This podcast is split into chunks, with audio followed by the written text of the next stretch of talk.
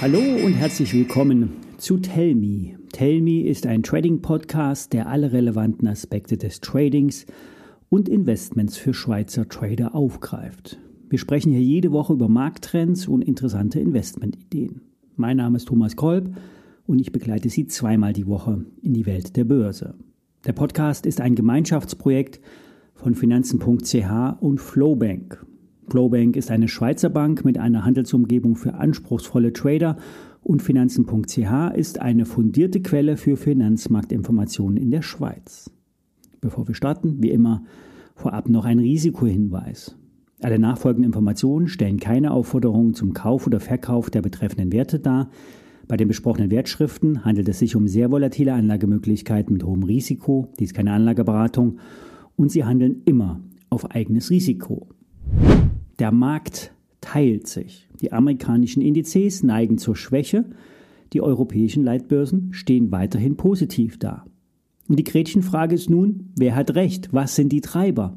Schwäche zeigen die Mac-7-Werte, die Insider verkaufen. Ein Nvidia zum Beispiel. Hier wird nicht gleich die Short-Seite gewechselt, aber es kann hier lediglich als Gewinnmitnahme gewertet werden.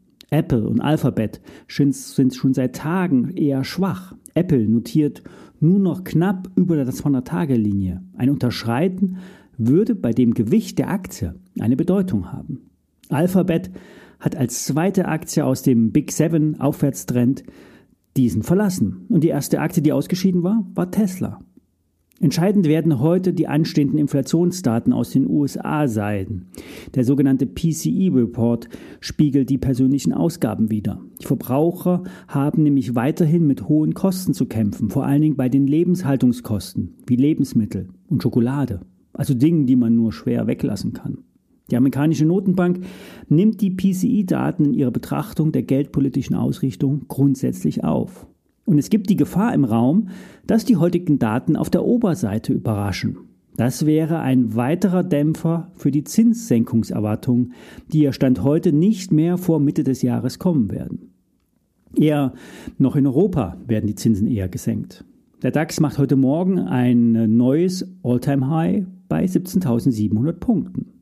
Der SMI ist von neuen Höchstständen noch entfernt. Die nächste Hürde liegt bei 11.600 Punkten. Danach wäre ein größerer Impuls in Richtung 13.000 Punkten möglich.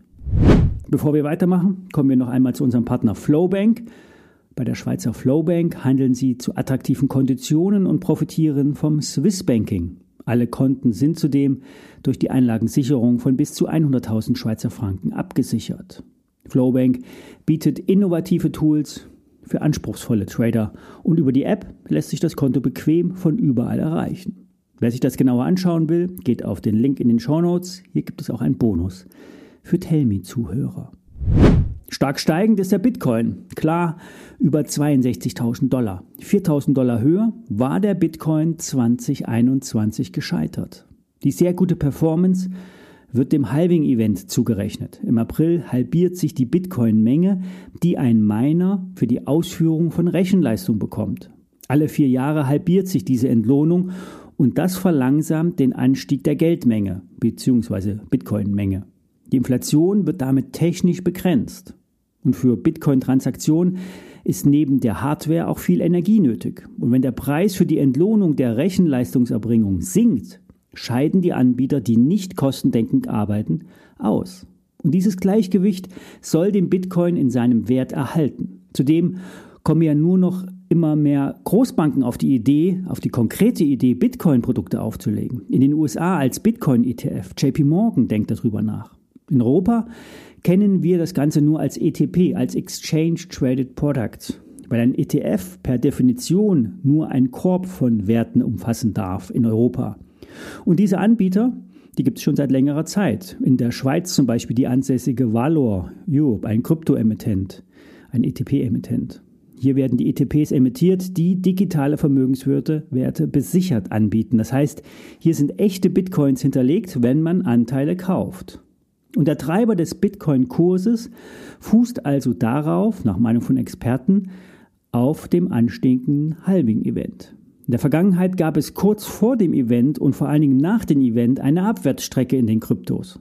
Das soll jetzt nicht gegen den Bitcoin sprechen. Die Anlageklasse ist nur sehr volatil und kein wirklicher Inflationsschutz. In hausierenden Märkten steigt der Bitcoin und fallen die Märkte, fällt auch der Bitcoin, sogar überproportional. Derzeit spricht aber viel für einen weiter steigenden Bitcoin. Die ETF-Anbieter bringen physischen Druck in den Markt, müssen kaufen, wenn Anleger diversifizieren, die bisher in Kryptoassets eher unterinvestiert sind. Die Hosse nähert also die Hosse. Bei einem neuen Bitcoin Alltime High wird noch mehr Nachfrage geschaffen. Soweit für heute. Alle Details stehen wie immer in den Show Notes und ich melde mich nächste Woche wieder. Bis dahin, alles Gute.